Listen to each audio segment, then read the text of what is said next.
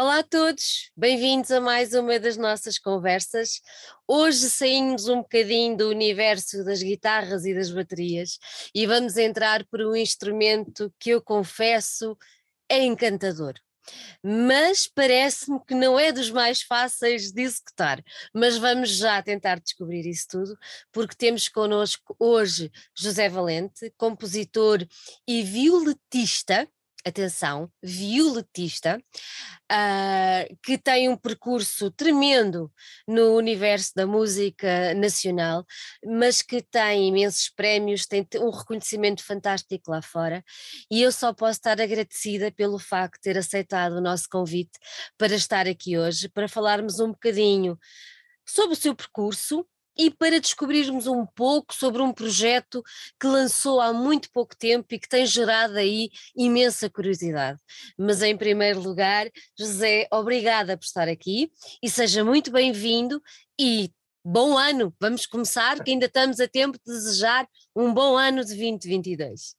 É verdade, uh, muito obrigado, ora essa, é um prazer estar aqui e, e também desejo bom ano uh, a si e a todos os ouvintes desta conversa, como é evidente. Uh, como costumo dizer a quem me é próximo, é siga em frente, vamos partir a louça. Vamos embora. vamos embora. Tem, tem, piada, porque eu acabei de dizer que saímos um bocadinho do, da, das guitarras e da bateria, mas vamos partir a louça toda na mesma. Sim, porque, falando de partir a louça, partir a louça não se faz apenas. Uh, ou, ou, seja, há muitas formas de, de partir a louça. Até Tem mais. O, há o meio mais. Perdão, um meio singelo, não é? Também pode uh, partir muita louça no sentido de perverter ou alterar a norma. Exatamente, mas, agora, mas agora já lá vamos aí porque eu acho que o José tem, tem uma certa prática em partir a louça falamos a nível musical, mas já lá vamos descobrir isso. Entre, entretanto, numa, numa, numa das entrevistas que eu li sobre si, uma entrevista que já tem uns aninhos, descobri que um, este senhor que está aqui à minha frente é um verdadeiro prodígio, porque desde muito novo percebeu que a música era a sua casa, os pais perceberam, os pais apoiaram, que eu acho uma coisa absolutamente fantástica, e ainda muito jovem agarraram em si, salvo seja, e vá de levá-lo lá para fora, foi para a Áustria, foi para Nova Iorque, ou seja, nasceu com as notas espalhadas pelo seu sistema circulatório todo. Não havia outra hipótese.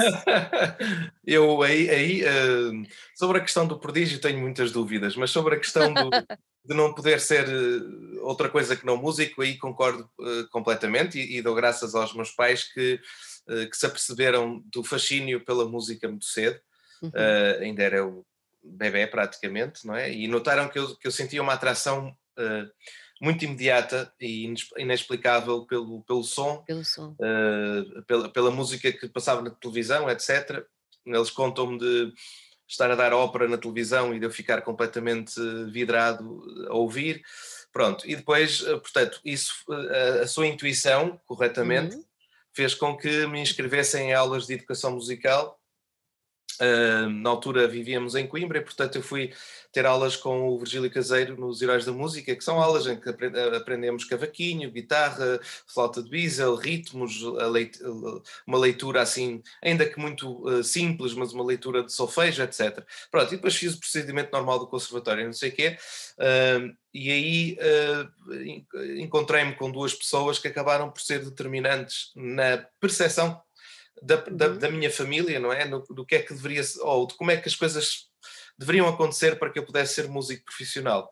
Uh, a primeira pessoa importante foi a grande violista portuguesa Anabela Chaves, que muito cedo uh, explicou aos meus pais uh, que se eu quisesse fazer esta série teria que sair do país. É Na altura, estamos a falar em anos 90, ela ao dizer isto, ela não estava a ser preconceituosa relativamente a Portugal. Naquela altura, nos anos 90, ela tinha toda a razão. Havia mesmo, havia poucas instituições, uhum. havia, não vou agora alongar-me muito sobre isso, mas havia um, digamos que um procedimento típico em Portugal no, que diz respeito ao acesso no ensino superior, procedimento esse que não é, eu não considero muito benéfico no ponto de vista puro da música, ou seja, uhum. Eh, naquilo que se pode chamar um, um, um, um não é uma, propriamente ir à procura do talento, mas ir à procura do compromisso musical, etc. E eu não preciso explicar muito, mas não concordo com, com, com isso e, e, era uma forma, pronto, funcionava de uma determinada maneira. Uhum. E também, e obviamente havia uma questão de nível, não é? De, de, do que é que se. Cons... Porquê? Porque isto não tem nada a ver propriamente com. ou não, não está diretamente relacionado com o ensino e com os alunos, uh, está sobretudo relacionado com a falta de intensidade com cultural. Mas se não há muita oferta, é difícil criar um critério uh, e por aí fora. Portanto, uh, nesse ponto de vista, a Anabela Chaves tinha toda a razão e eu senti essa diferença quando saí, porque passei, passei a viver em sítios em que a dita intensidade musical uh, existe, portanto, é em que eh, alguém escolher ser músico é uma coisa normal, natural, okay. e portanto, uh, uh, automaticamente, enfim, é um cenário completamente diferente a esse nível. Depois outra pessoa importante foi uma professor de viola na altura no Conservatório de Coimbra. Ele teve uma passagem muito efêmera, por, eh, muito breve pelo, não é, pelo, pelo ensino. Uhum. Foi o Francisco Moreira, uh, que é músico aqui na, na, na, Orquestra Sinfónica da Casa da Música e que tinha acabado de chegar da Áustria quando, quando começou a ensinar Uh, e pronto, eu tive uma ótima relação com ele e, e, sendo um pouco um outsider do conservatório na altura, eu não me, não me dei muito bem com o conservatório de Coimbra uh, naquela altura. Uh, o que é verdade é que, pronto, lá está, com, com o apoio da família, fui sempre, porque em todo, todos os verões, etc., ia fazer workshops, cursos, etc., portanto fui conhecendo pessoas, fui mostrando, fui recebendo conselhos musicais importantes Uh, e depois, com, portanto, quando terminei o 12 ano, inevitavelmente acabei por, por, por, uhum. por ir embora. Não é? Oh José, e porquê a viola d'arco? Ah, isso também foi, isso tem a ver com o Virgílio Caseiro. Eu, eu só sabia que queria fazer música. Aliás, já, já no, no, em entrevistas antigas cheguei a dizer isso. Eu, antes de músico, sou artista, no sentido que tenho um ímpeto criativo uh, quase natural, não é? Ou seja, para, todo, para, para tudo, não é? Eu estou sempre a pensar no, no, na desestabilização, como é interessante a desestabilização. Como é que nós vamos alterar qualquer coisa aqui, não é? Quando, quando as regras começam a ficar uh, impostas e conhecidas, então como é que agora. Uh, se parte a loiça, se parte a loiça. Uh, pois, exato. Isso, isso é uma coisa de personalidade, não é? Uhum. e depois acontece que eu, eu, eu, tenho um rádio interno, portanto eu estou constantemente a ouvir música e, e, e para mim música é quase como ar, não é? Ou seja, não, eu preciso disto para poder hum, estar bem, para poder respirar. E, uh, e portanto, é, tinha essas duas certezas, digamos. Uhum. Quando, tinha, quando estava nessas aulas de iniciação musical uh, com o Virgílio Caseiro, uh, na altura, quando depois tinha que ir para o conservatório, falei com ele. Ele perguntou, então que instrumentos é que tu gostas aqui? Eu conhecia poucos, não é? Mas disse, ah, eu gosto do violino e tal. Tinha, não é, os meus 9, 10 anos, para aí e ele diz-me: Tu és pançudo, seja gordinho, tal, tens corpo, tens corpanzil, não sei o quê. Olha, devias ir para a viola, que, a viola dar que há poucos. E eu assim fiz, e fui, não fazia a mínima ideia, não é? Depois foi um, um processo de descoberta com, com o passar do tempo, uhum. uh, mas eu considero que aquilo, uh, musicalmente o que eu estou a fazer hoje. Uh, se eu tivesse aprendido outro instrumento, eu estaria a fazer exatamente a mesma, a mesma coisa, coisa, só seria noutro instrumento. Um, e depois há, há, há, aqui coisas interessantes, nomeadamente quando eu regressei a Portugal, a minha intenção era, obviamente, focar muito na minha visão pessoal da música e, portanto, uhum. ser um, um, compositor, mas eu só estava inicialmente preocupado com a questão da visão pessoal. O instrumento era só um meio. Um meio. No entanto, com a evolução do próprio percurso artístico, Uh, isso foi muito revelador para mim, a minha participação no. Portanto, o facto de eu ter composto a peça para viola uh, nível superior do Prémio Jovens Músicos em 2018, uh, e, e, houve também. Pronto, e, e, e, houve uma aproximação do meio, das, do meio violistístico português. À, à, à, minha pessoa, ou melhor, à minha música por causa disso, não sei o quê, e depois aconteceram coisas. Eu comecei a dar workshops, masterclasses sobre criatividade no uhum. instrumento, composição para o instrumento, etc. E aí apercebi-me uh, de um outro desafio ou de um outro objetivo que é uh, justamente essa, essa exploração e desenvolvimento de linguagem ou de uma forma de estar para o instrumento, ou seja, uh, compreendi que havia aí um conhecimento útil, não é? E então eu passei já a ter, digamos que, dois destaques de, de pensamento naquilo que se pode chamar a evolução artística. Por um lado, são, são complementares, são complementares hoje em dia? São, absolutamente, sim. Uhum. Ou seja, por exemplo, este, o projeto que vamos falar, do, do que eu fiz com desde que, que, resulta neste disco, já vem um pouco desta noção de que tipo de contribuição é que eu posso dar a, ao desenvolvimento do próprio instrumento e à história do instrumento em Portugal. Então vamos entrar, vamos entrar pelo, pelo Trégua. Uhum. Um, eu vou começar por aí, porque eu acho que é, eu tive a ouvir uh, com muita atenção e, e, a primeira dúvida que me assolou foi: eu sou muito curiosa em relação a nomes, temas, uh, porquê trégua? Sim. Porquê trégua? Uh, por duas razões. A primeira, uh, mais, mais como é que se diz? cronológica, uhum, digamos, uhum. Uh, está diretamente, ou diretamente, não, nada é direto, é tudo subjetivo, mas pronto, está relacionada com, com os meus primeiros dois discos. Uhum. Uh, e muito naturalmente isto foi-se tudo transformando numa, numa trilogia quase. O meu primeiro disco chama-se Os Pássaros Estão Estragados e, e, e, lida, e é uma espécie de denúncia de novos modelos de opressão. Uh, e foi altamente a, a minha pesquisa conceptual uhum. foi, foi uh, muito inclinada para, para isso, ou seja, li, li vários ensaios uh, relacionados com. existe um, um, ensaio que se chama O Eterno Retorno do Fascismo, e eu acho esse título, pronto, diz claramente ao que é que eu fui. Uh, qual era o propósito dos pássaros estão estragados. mas nisto, uh, a inquietação continua, não é? A pessoa vai continuar a refletir uhum. sobre estes assuntos e, e, quando fiz a Serpente Infinita em 2018, uh, aí o.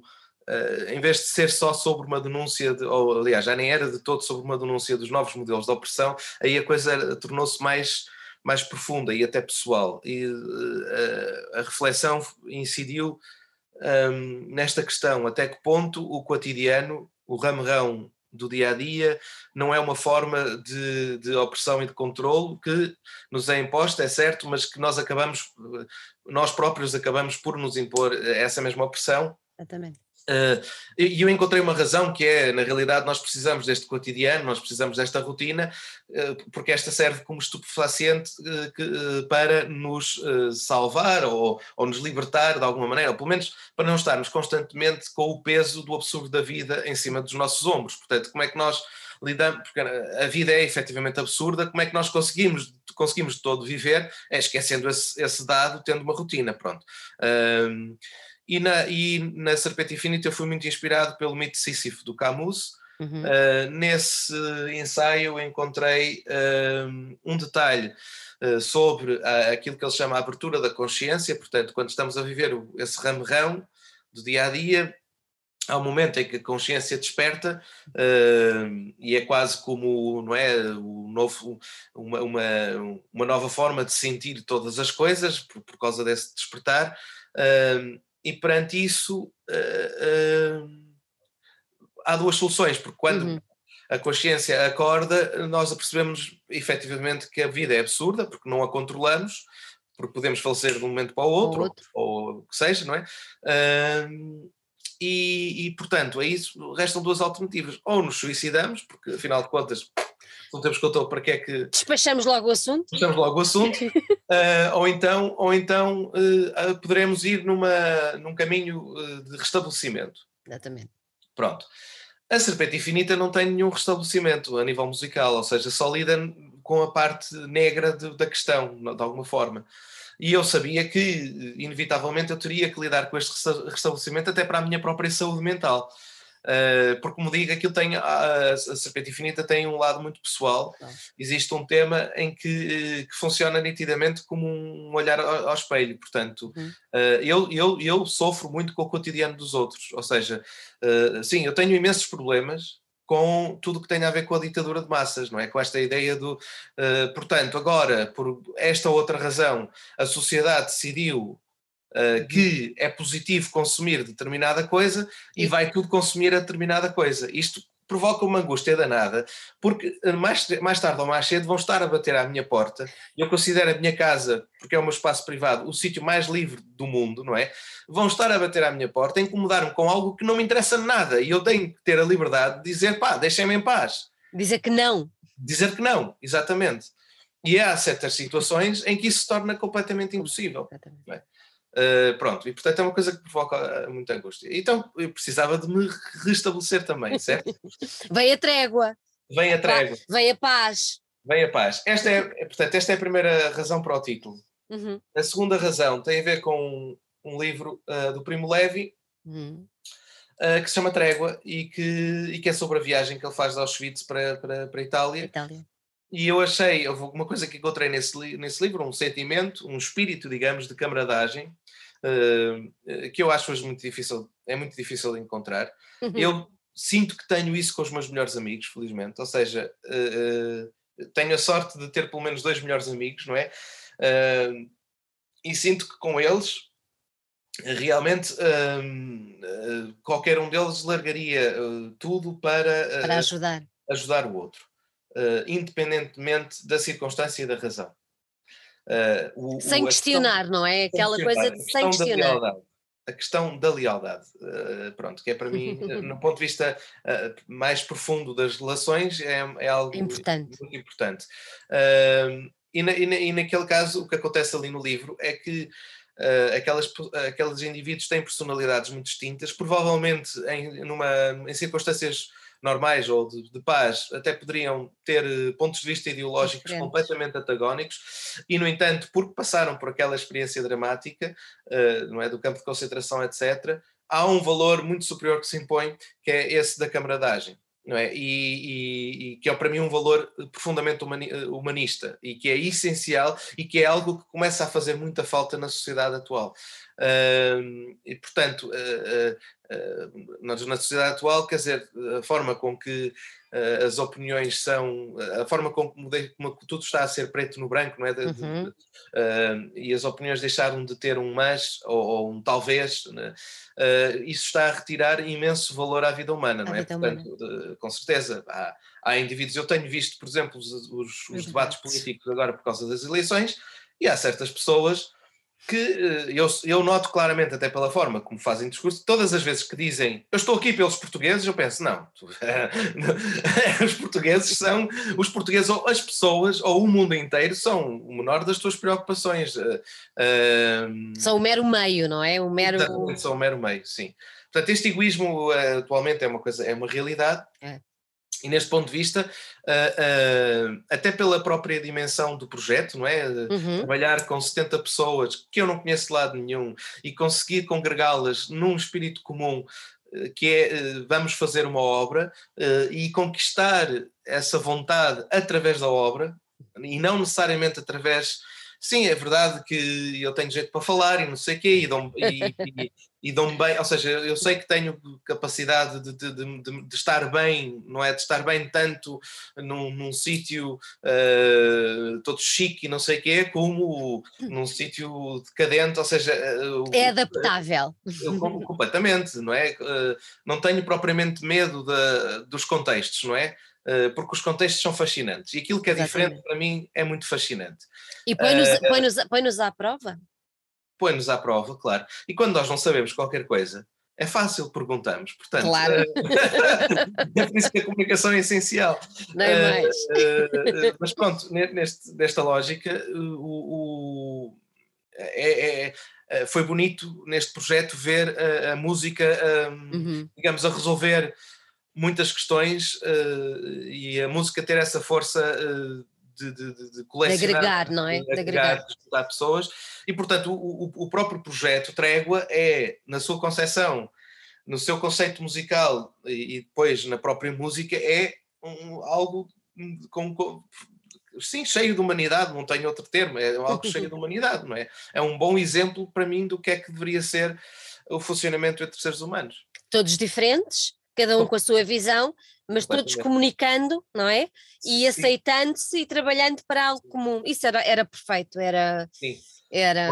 Acho, acho, é patético para mim quando hum. surgem questões, é patético, digo mesmo, é patético, eu não consigo uhum. entender que uma civilização avançada isto seja todo um assunto, não é? É patético para mim sempre que há, há, há, há gritaria eh, na opinião pública eh, quando se está a fazer um decreto de lei que permite haver mais liberdade. Ou seja, isso para mim não faz, não faz sentido nenhum. Como se, porque agora eu posso, posso ter, eh, passo a ter mais opções, automaticamente vou é. uh, atrás destas opções, não é? Uh, que as pessoas depois têm o livre-arbítrio, não é? Exatamente. Vão decidir se sim ou não, se, se vão para aquela casa de banho ou para outra casa de banho. Isso é com elas. Agora, estão-lhes a dar mais liberdade. Para mim é sempre benéfico. Significa, há um crescimento civilizacional porque nos vai permitir, lá está, comunicar melhor, uh, entendermos melhor. E para mim é, é patético, é como é, que, como é que é quase bárbaro, não é? Como é que ainda perdemos tempo a discutir coisas relacionadas com a liberdade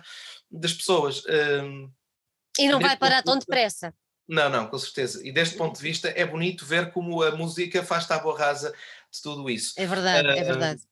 Também costumo, também, também agora são uma parte, hum. que é, uh, no outro dia comentava com o meu pai que o mundo é insuficiente, e o mundo é insuficiente exatamente porque a maioria das pessoas não tem, um, não, não tem uma crença em algo tão extraordinário como a arte.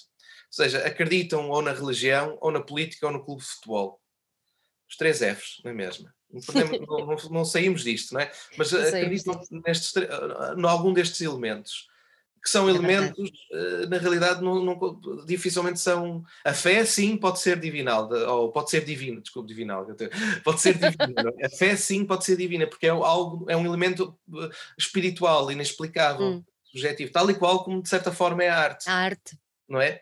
E nisso sim nós podemos ter uma crença, acho eu, porque dificilmente nos deixa, eh, não é? Dificilmente nos abandona, não é? Difícil, não, não queria, não, a arte nunca nos dá expectativas erradas, porque não é há expectativas, porque é uma não coisa é. relacionada com o espírito, certo? Eh, Mas é, é uma coisa, é uma coisa muito, muito, é isso que me está, que me está a dizer agora, eu concordo perfeitamente.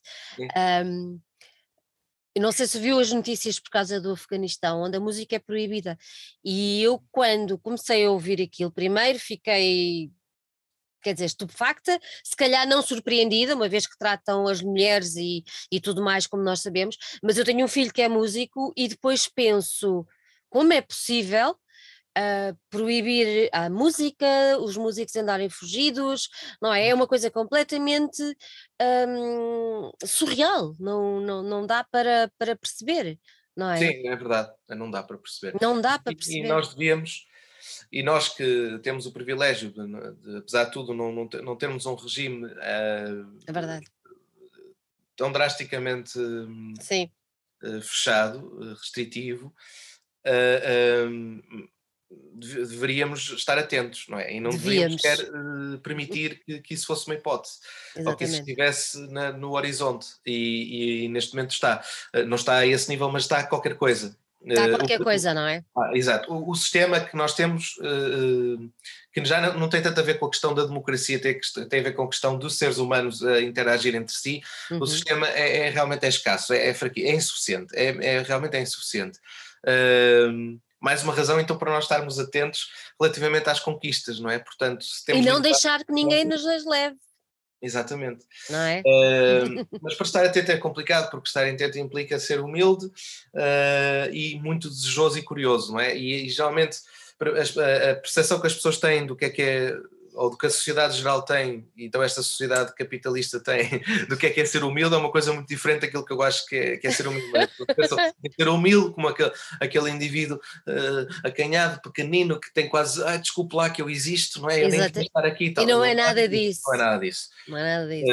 Uh, humilde é aceitar uh, que, que, que, que, uma pessoa, uh, que qualquer indivíduo é, é não sabe nada. E, é, vive constantemente nessa curiosidade, e portanto é bom é estiver associado a essa curiosidade de ir uh, ganhando conhecimento para pelo menos melhorar a sua intuição. E questionar, não há nada como questionar. Isso, sem dúvida. Nada é essencial. Agora, uh, por, agora por questionar, e voltando aqui ao nosso trégua, claro. quando, quando, quando chegou com esta proposta, não sei como é que, como é que tudo se processou, o, o José nos há de contar, mas quando chegou com esta proposta à Orquestra Filarmónica Gafanhense, o que é que eles disseram?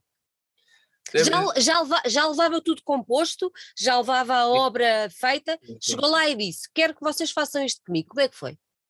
Um, sim, mas até, eu, tenho que contextualizar porque o certo. processo demorou bastante mais tempo bastante do que estava previsto. Uh, isto tudo começa com uh, um entendimento inicial entre mim uhum. e o maestro. E, e, faço sempre essa ressalva nas entrevistas porque é importante. O, o Henrique Português fez ou, já, tinha, já, já vinha a construir uma sensibilização, não para o meu projeto em específico, mas para uhum. outras hipóteses musicais que saiam daquilo que é a tradição popular das bandas filarmónicas. Exatamente. E portanto, ao fazer esse caminho, obviamente eu já tenho uma porta semi-aberta, como é evidente. E eu diria que este projeto nasce exatamente porque eu encontrei um interlocutor, ou seja, encontrei alguém com quem eu poderia falar abertamente sobre desafios artísticos e, uhum. e essa pessoa não ia rejeitar devido ao calculismo típico e que, e que em, em, meios miseráveis, uh, portanto, com precários, como, são, como, como é o caso do, de Portugal, uh, que, que, é este calculismo de, de, das, financeiro ou das oportunidades. Mas então, o que é, e o que é que ganhamos com é isto? Exatamente. Pronto. Uh, e portanto era muito importante, obviamente eu aí tinha um interlocutor muito benéfico para, para, pelo menos poder sonhar um pouco, não é? Como é que arriscar, de certa forma. Uhum. Só que no início o risco era muito, muito mais reduzido porque as coisas estavam encadeadas em termos uh, de calendarização.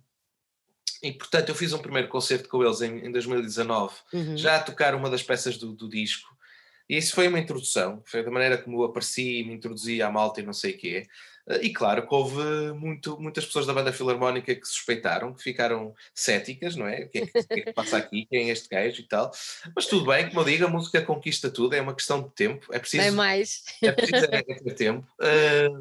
e e depois, nós no ano seguinte, em 2020, eh, eu, eu portanto, ganhei o primeiro apoio da, uhum. da, da, GDA, nós íamos avançar logo para a gravação, não sei que, as coisas estavam estipuladas, só que pronto, depois com a pandemia uh, o filme modificou completamente de figura, não é? Uh, e, e, e, tudo teve que ser adiado. E nesse adiamento, uh, aí é que eu acho que já houve uma coragem inacreditável da parte, bom, da minha parte era fácil a coragem, porque eu, eu, eu tinha, tenho um interesse artístico muito grande em que a coisa aconteça, não é? E, portanto, Exatamente. Mas da parte não só da Filarmónica e dos membros que gravaram o disco, porque uh, eu não tive a banda, eu tive muitas pessoas da banda Filarmónica, é certo, mas houve outras que, que decidiram não, não, não, não. gravar, porque implicava a malta estar junta durante uma semana e não sei o quê. Uh, obviamente da parte do Henrique que, que que foi refletindo connosco sobre como é que isto deveria acontecer. Da, da parte da minha equipa eh, específica para este projeto, nomeadamente a minha produtora, que fez um trabalho incrível de gestão de mil e uma coisas, desde personalidades a, a não é, aos problemas da própria pandemia, não sei o quê, a todos os percalços, portanto a minha produtora, a Leandra Moraes, mas, mas também como uh, os rapazes que, que, filmaram, porque nós, uh, este ano vai sair um documentário sobre o processo portanto o Pedro Ziman e o Nuno, uh, e, o Nuno uh, e assim como o fotógrafo, uh, o Nelson Daires, que é, que, é, um, um, artista de eleição, e, mas, e portanto poderia perfeitamente dizer, ah, estou tranquilo, ou seja, ele não precisava deste projeto para, para a sua ambição artística, não é? Mas lá está, ele foi atrás da arte, neste da caso. Arte, né? Exatamente acredita no, no, neste músico e, e, é isto que acaba por fazer com. Diga-me uma coisa, quando, quando pensaram uh, quando pensaram o disco, não é? Uh, à partida já tinham pensado desdobrar esta iniciativa, esta parceria uh, em não. diferentes artes ou foi surgindo não, ao longo do processo? Foi surgindo da mesma maneira como o próprio projeto disco foi surgindo.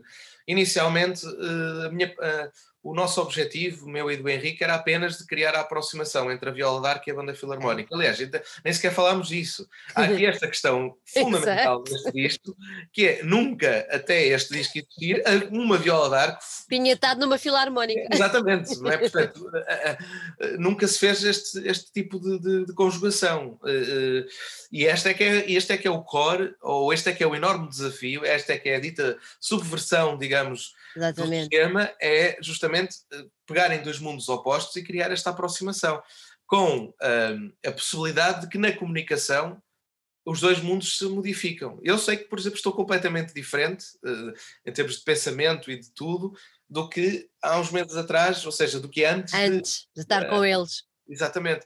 E acredito que para a própria banda filarmónica, não sei se para todas as pessoas, mas para algumas envolvidas, uh, lá está, há uma aprendizagem, não é? Há uma modificação, isso é muito importante. Mas uh, nós inicialmente só tínhamos previsto esta aproximação. aproximação. Depois eu tive uma insónia, porque eu já eu estava a, a, a, compor, eu já estava a compor o que seria um, um, um disco pós Serpente Infinita e, e, eu sabia que tinha que ser um disco com, com ensemble, não é? Portanto, uh -huh. tinha que ter muitos músicos.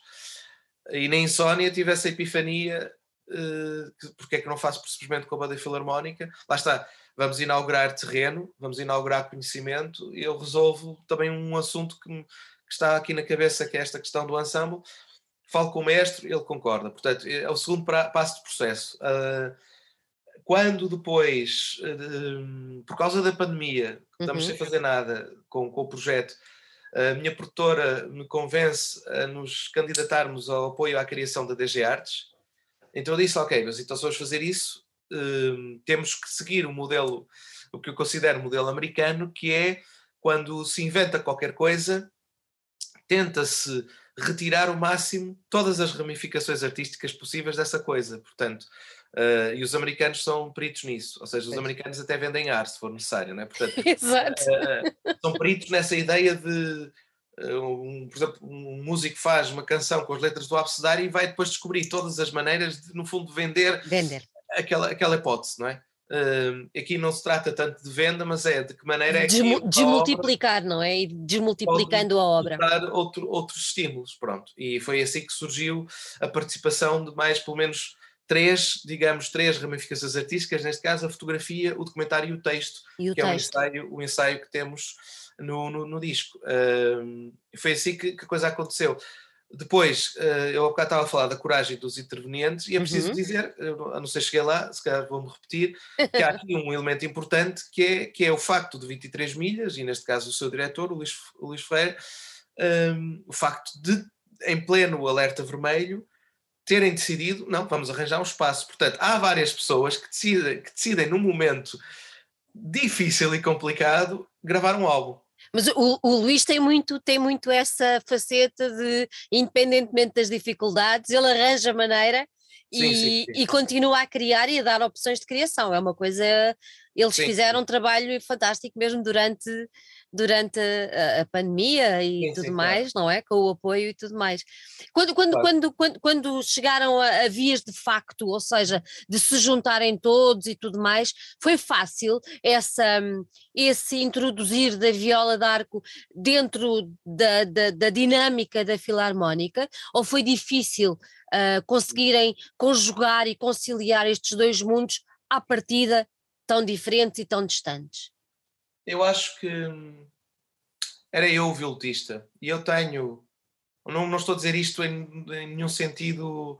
Ah, é porque sou um músico. Não, eu é que tenho, em termos de personalidade, determinadas características que facilitam uhum. uh, este tipo de, de aproximação.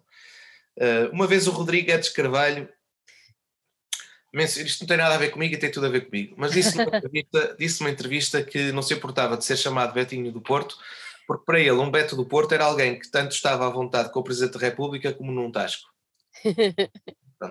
Atenção que é um Beto do Porto. Sim, sim, eu estou especificamente um Beto do Porto, o resto eu não sei. Eu não, eu não sou um Beto do Porto, mas eu concordo totalmente com essa definição. Eu percebo, é? Portanto, eu percebo. Uh, por isso é que eu digo, eu era o violtista e compositor. E nesse ponto de vista, haveria, acho que havia uma vantagem. Claro.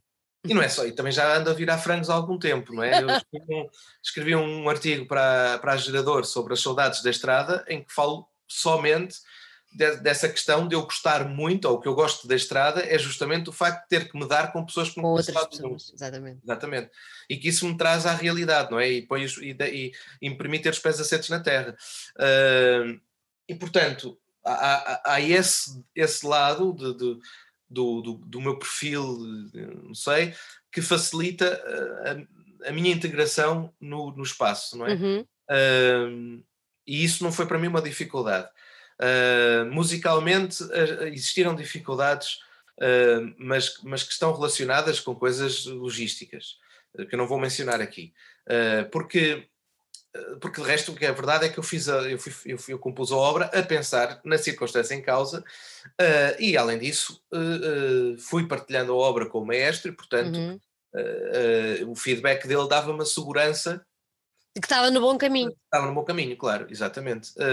acho, que, acho que isso também não foi a maior dificuldade, a maior dificuldade foi justamente a componente hum, covidiana, a logística e, e, e também um, esta houve, eu diria que há, há, no início de todos deste género de processos em que dois mundos são diferentes e, e se juntam, mesmo com, com toda a simpatia e empatia das pessoas, há um choque.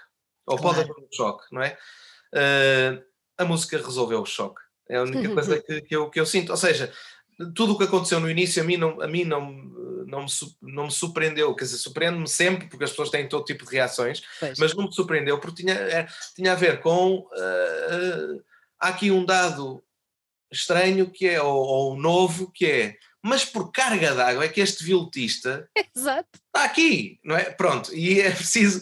E aí esse, eu digo, esse, é logo, uh, esse é logo o ponto de partida. Pronto, claro. E, e aí eu digo que uh, não houve dificuldades pessoais, não houve dificuldades uh, musicais, houve dificuldades logísticas, e se não existissem as dificuldades logísticas, esse elemento da estranheza era resolvido no primeiro dia, porque, a música, porque podíamos ter feito muito mais música no primeiro dia. Como há dificuldades logísticas, pronto, demorou três dias. Quando uh, porque eu, eu, não, eu não disse nada, eu não fiz nada, eu não pus para lá com, com uh, discursos de não sei do quê, de, de, tudo que eu lhe estou aqui a contar, não é? De, de, que são questões muito mais ideológicas e filosóficas, uhum. é? Eu deixei que a música fizesse esse, esse processo, expliquei várias vezes, ou melhor, expliquei o, a razão dos títulos, ou porque é que a obra tinha esta ou aquela componente, sim, claro, dei, dei contexto, porque fazia parte, inclusive, do, do, do, dos interesses pedagógicos da própria Filarmónica e do maestro. Uh, e outras coisas, conversas com o mestre que foram partilhadas com os músicos, etc. Uh, uh, por aí fora, mas, uh, mas sobre a, a, própria lógica desta, desta combinação, eu deixei que a música tratasse do assunto e tratou, porque e tratou. eu notei, claro, a música venceu. Sendo, sendo há bocadinho falávamos que, que, foi a primeira vez que uma viola d'arco fez esta, esta junção. Como é que eu lhe hei de perguntar isto?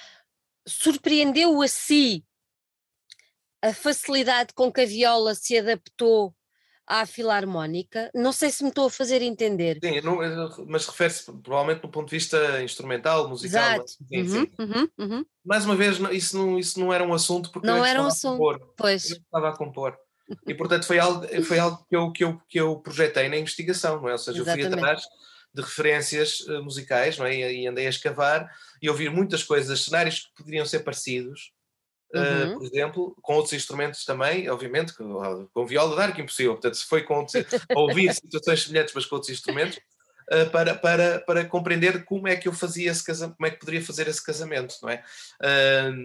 e, e não vou alongar muito, mas há pelo menos dois, dois princípios óbvios. Um deles uma pessoa nota muito, por exemplo, em concertos de, para violino uh, ou viola, concertos contemporâneos, uh, que é uh, a disputa viola e, e, orquestra, por exemplo, portanto, uhum. neste caso, banda.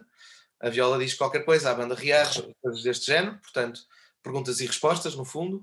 A hipótese de, das cadências a solo, que obviamente criam um foco imediato no, no instrumento solista, uhum. e também a hipótese do instrumento solista levantar uma hipótese musical, não é? levantar ali, sugerir uma coisa que está a fazer e ser engolido pela banda, que também acontece neste disco. Também acontece nesse disco. Sim. Eu tive a ouvir, tive a ouvir o, os temas todos e, e depois surgiu-me uma coisa assim meio louca na cabeça. Uh, conseguia ver estes temas de alguma maneira em imagens, ou seja, uh, não estou a dizer em formato de cinema, mas, mas uh, contando uma história. Conseguia ver isso, fazer isso. Eu Era uma coisa. Não me preocupei com, ou seja, não pensei nisso, nem, nem me preocupei com isso quando, quando compus, até, aliás eh, nos outros discos, nos outros discos as, as músicas têm uma relação, ou seja, elas têm que estar naquela ordem para que Exatamente. e neste, neste, neste a não. ordem eh, as músicas são independentes, digamos, excetuando obviamente aquela como Trégua 1, Trégua 2, obviamente não é independente, mas, mas, mas, mas, mas a eh, fuga não tem nada a ver com, com, com a festa, por exemplo, enquanto uhum. que enquanto que em discos anteriores uma pessoa encontra elementos musicais há uma espinha dorsal de elementos musicais que, que, que, que, que atravessam o disco na, na, pleni, na, na, sua plenitude, não é? E aqui não. E aqui não. Aqui há espinhas dorsais, sim, ou seja, há esses elementos existem, mas para cada peça individual. E há relações, por acaso há uma relação entre a birra do Gaspar e a festa, em termos motívicos, mas, mas não é obrigatório, digamos. A pessoa pode ouvir as músicas isoladamente, sem problema. Uh, depois eu, eu é que depois fiz a ordem, Uhum. Uh, já por também por, por influência do maestro que deu a sua sugestão e ele disse que para ele ele, precisa, ele gostaria de ter essa narrativa, ou ele precisava dessa narrativa, e eu, está bem, não, não vejo mal nenhum. Não me importa também nada que as pessoas, ao ouvir, criem essas imagens. Aliás, imagens. Até, até, me sinto honrado que assim seja, porque significa, significa que estão a estabelecer uma relação, logo, muito pessoal e própria e imaginativa com aquilo que estão a ouvir. Porque há uma coisa que me, ou melhor, que eu, com a qual eu discordo quando alguém vai ouvir um concerto, que é a necessidade de compreenderem o que estão a ouvir. Eu não tenho que compreender nada, tenho que sentir coisas. Podem não sentir nada. E isso, então, sim, é, é, é para mim uma crítica muito legítima. Não? Olha, não senti puto. Mas não. Pronto, não foi um dos meus dias. Está bem. Agora, não compreendi nada. Pois, mas isto não é feito. Uh, eu agora, se pegar um livro de chinês, também não compreendo nada. Ou seja, e no entanto, eu não posso deixar de admirar a beleza da caligrafia. Portanto, Exatamente. a beleza não tem que ser obrigatoriamente compreensível. Não é? eu, costumo, eu costumo dizer isso, por exemplo, quando vejo um Pollock, uh, há quem diga não percebo nada disto, são gatafunhos, e para mim não são gatafunhos nenhum. Eu gosto imenso daquilo. Pronto, acaba por ser ah, um bocadinho. Lembrei-me, por falar em pintura, lembrei-me de uma, uma série de quadros do Ângelo de Souza que hum. são uh, cores só que são cores trabalhadas, não é? Portanto, um amarelo não é apenas um amarelo, é um amarelo com profundidade, não é? Exatamente. E é espetacular e é incrível. E uma pessoa, eh, por exemplo, lembro-me de ver essa pintura em concreto e eu imaginei coisas ao olhar para aquele amarelo, não é? E vi movimento no, no próprio quadro. Uh, mas isso fui eu, é a minha interpretação. É verdade. Portanto, uh, acho sempre fantástico quando uma pessoa ouve música e, e, e e automaticamente imagina outras imagina. coisas e cria outras coisas na sua cabeça. Não, nem é uma ousadia, isto deveria ser a relação normal uh, com a arte, porque isso também significa que aquilo que está a ouvir tem um, layers de subjetividade, ou seja, tem profundidade suficiente para não ser apenas uma coisa básica e imediata. E, e, mais uma vez, e mais uma vez assistimos à comunicação entre dois mundos. Sim, com é? certeza. Mas eu, eu eh, quando penso, por exemplo, questão, na, na, questão da relação uh, músico no palco público, uhum. penso justamente, eh, estamos, é, o que ali está a acontecer é uma comunicação, atenção, isto não é. Uh, uh, há uma coisa agora que também é consequência dos tempos e deste egoísmo que, que, que estava a falar há pouco tempo, que é o facto de muitos meus colegas se posicionarem artisticamente neste, neste, neste sítio em que uh, eles de alguma maneira são importantes para a música. Ou seja, olhem para mim, olha que eu sou, sou tão extravagante, sou uma figura, olhem para mim, não é? E, e faço uma canção, sou mesmo bestial, faço uma canção. Uh, ainda bem que fazem uma canção, porque a sua vida seria muito mais aborrecida se não fizessem, mas. mas Uh, a, mas uh, para mim, uh, isto agora, estou a falar, obviamente, tudo que eu estou a dizer são opiniões pessoais, portanto, claro é um problema meu, não é? Mas para mim a, coisa, é, a, a, música serve para muito mais do que isso, é? Portanto, na realidade, quando se faz a canção, faz a canção para comunicar. para comunicar. É sobre essa comunicação. Portanto, nem é sobre o músico, nem é sobre o público, é sobre esta comunicação. Uh, eu uh, fico, muito ou seja, fico muito surpreendido quando um músico que é figura pública decide confundir a sua vida privada com a sua vida artística. Eu não compreendo isto, porque eu não acho que o, a razão por que o público gosta daquele artista é a por música, aquilo que ele faz. Portanto, é sobre a comunicação. O resto, é, o resto. O resto é tudo extra, mas é sobre a comunicação, não é? Portanto, uh, confundir as águas, é? trazer todo o extra para a vida das pessoas, pode dizer, pá, não compreendo. Uh, e agora com, com a lógica do, do Instagram e não sei o quê, em que chegamos a este ponto em que há pessoas que são famosas e que nem sequer têm nada para oferecer no ponto de vista de criativo, não é? Então, só existem, no fundo.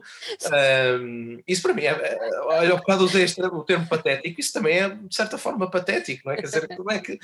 Um, são realidades nós, muito estranhas do nosso tempo, não é? Mas só são, só são sintomas de, de, de uma perturbação geral uh, que é, que é, que é esta, esta escassez de espírito, não é? esta escassez de, de outros, outros interesses, outros desejos de alcance. O Agostinho da Silva uhum. falava disto nos anos 90 relativamente ao problema da droga, que, que no fundo uh, não é o, o o, haver, haver consumidores ávidos de, de, drogas pesadas, isso aqui tem a ver com a falta de sonho, de desejo, não é? Eh, agora, na, no, no, portanto, neste português, uh, como é que se diz? Uh, não, é, não é técnico, mas sim, o português técnico barra financeiro, não sei o quê, diz objetivos. É, pá, objetivos. Objetivos, ou seja, não é necessariamente. uh, o, o ter-se desejo não, não, não implica ser um objetivo. Sim, aquele o Matthew McConaughey, não é? Tem aquela coisa fantástica do, do discurso do Oscar, quando ele diz que é o tipo que está 10 anos à frente, é, o que ele, é ele próprio 10 anos. Ele, no fundo, está a falar disso, é, isto não para. Não Eu para. Sempre no, na, na, lógica do, do desejo. De andar mais para a frente. Oh, José, vocês chegaram já a apresentar isto ao vivo? Sim, apresentámos Trégua no, no, no Festival Milha. Uhum. Como, é aliás, como, como, é, como, é, como é que correu? Como é que foi? correu bem, foi, mas foi uh, demasiado emocionante, digamos, ou seja, para mim, eh, claro. pessoalmente, não é? até porque estamos numa fase em que há poucos concertos, não é? então se, se aquele concerto tivesse acontecido numa sucessão de, datas e que eu já tinha, já estava a fazer não sei quantas datas e aquela quase que era só mais uma, era uma coisa, aquela, aquela ficou ali isolada, então foi, foi, foi algo em que eu logo quando entrei já estava meio comovido uh, e portanto isso trouxe um nervosismo extra, uh, a própria banda, não é? Havia um nervosismo extra, acho eu, porque estávamos a fazer uma coisa inédita, era, foi uma, uma estreia nunca antes vista, não é? Mas uh, eu felizmente já vi o, já vi o vídeo, uhum. não oficial e que é totalmente privado e não vai ser partilhado com ninguém, porque não tem condições, mas, mas, mas já vi e, e realmente o concerto correu bem. tivemos uma reação espetacular da parte do, do público público, uh, o que foi obviamente muito, muito agradável. Uh, e pronto, e, e agora está, uh, nós estamos a trabalhar para ter mais atuações. Uh, eu acho que mesmo assim, tendo em conta a dimensão do projeto, elas a acontecer, que eu acho que vão acontecer, algumas, uhum. uh, vão ser poucas, e vão ser sempre em espaço, em, em, portanto, não é possível fazer uma digressão, digamos, ou seja, vai ser uma... Um aqui, outro aqui, ali. depois outro lá, sim. Nós, logo na altura, houve, quando estávamos a gravar, hum, eh, manifestaram-se alguns interessados, ou surgiram interesses, não é? mas depois a imprevisibilidade eh, que vem da, da, conjuntura é. faz com que esses interesses estão ali, e nós vamos perguntando, e pronto. Depois a outra coisa que também acontece é que eu acho que pode acontecer é haver uma abertura de bandas filarmónicas a abraçar este tipo de, de projeto. Pode ser comigo ou com outra pessoa qualquer, isso é-me indiferente, mas uhum. o, isto passar a ser uma. A semente foi lançada, não é? Exatamente, que também era uma, uma grande intenção claro. neste, neste, neste disco. E eu, entretanto, estou já a trabalhar noutras coisas. Eh, é? vai, vai juntar a viola agora aqui? Eu agora vou fazer, eu vou gravar um disco em fevereiro, uh, do qual ainda não posso, acho que ainda não posso falar, uh, mas nós vamos, uh, vou fazer um sexteto de violas de arco, portanto Uau. é um, um ensemble de, de, cordas de, de violas de arco, com violistas fantásticos de portugueses, mas que vivem em vários pontos do mundo, e vamos gravar em fevereiro um disco em homenagem de um grande músico português. Uh, hum, já vamos depois... ficar aqui em pulgas. Agora, agora lembrei-me de estar a falar dos seus colegas violetistas portugueses, Sim. mas que estão lá fora. Uh, imagino que muitos deles já tenham ouvido o, o Trégua. O que é que eles acharam? Por acaso não, não, não sei, não falámos sobre isso. Uh, acho que só agora não falámos porque estamos, estamos noutra, eu estou noutra e eles também, e estamos é, preocupados com assuntos logísticos, porque nós em fevereiro vamos estar Que é já aí, que é já aí, é. fevereiro é já aí. E não era uma hipótese engraçada também, uma vez que foi a primeira vez que a Viola d'Arco está junto com uma banda filarmónica, mostrarem lá fora, tinha a sua graça também. Tinha, mas o, o lá fora é muito giro de, é muito giro de, de sugerir. Vou-lhe dizer uma coisa, sabe? Desde os pássaros estão estragados, que foi talvez o, o em que mais pessoas que não me conheciam foram me ver e passaram a conhecer. Sim. Desde os pássaros estão estragados, que uh, o que eu mais ouço é pá, mas tu devias apresentar isto era lá fora. Pois. Uh, eu costumo. Uh, no início eu percebi, era, é, um, é um compliment, é um. É um, é um elogio. Um elogio, não é?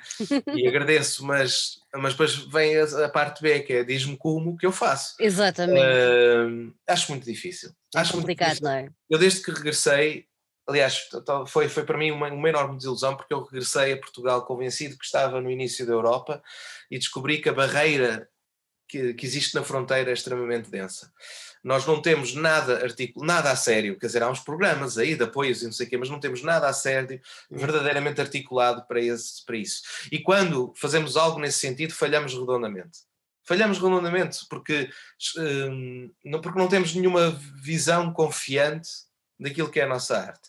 Não é? E, portanto, uh, e também há outra coisa, e porque os, os um, uh, a engrenagem comercial acaba sempre por, ou seja, havendo dinheiro, acaba sempre por tentar levar esse dinheiro e muitas vezes consegue uh, com facilidade e portanto uh, não é? Quando de vez em quando quando vamos quando há uma oportunidade para ir lá fora em que se calhar o que se devia mostrar Portugal era justamente uh, a erudição ou seja explicar que em Portugal está-se a criar pensamento e futuro não são sempre os mesmos não é não é, não é ser necessariamente os mesmos, é, às vezes há coisas que são realmente ah, contradições. Vamos imaginar, por exemplo, olha, vamos ao Brasil, vamos levar um projeto de roda de choro de Portugal hum. ao Brasil, que isso não faz sentido nenhum, isto é, é, basicamente dar um tiro no pé. Eu sou brasileiro e acho, porquê é que eu estou a ver isto? Eu isto tenho, mas este tipo de coisa já aconteceu, Sim. não é? Portanto, isto é, é, é, provinciano e é um bocado estúpido, mas, mas uh, uh,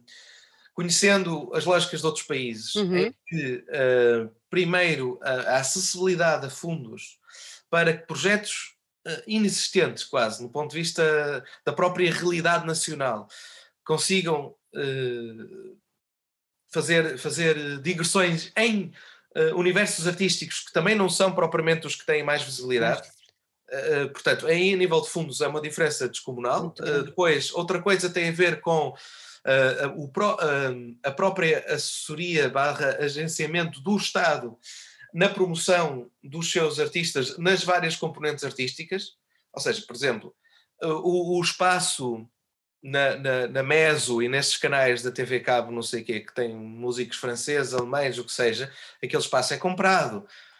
é comprado por alguém, ou seja, não, a Meso não anda ali a ver uh, todas as óperas que acontecem na Itália e na Alemanha. E chamar as pessoas.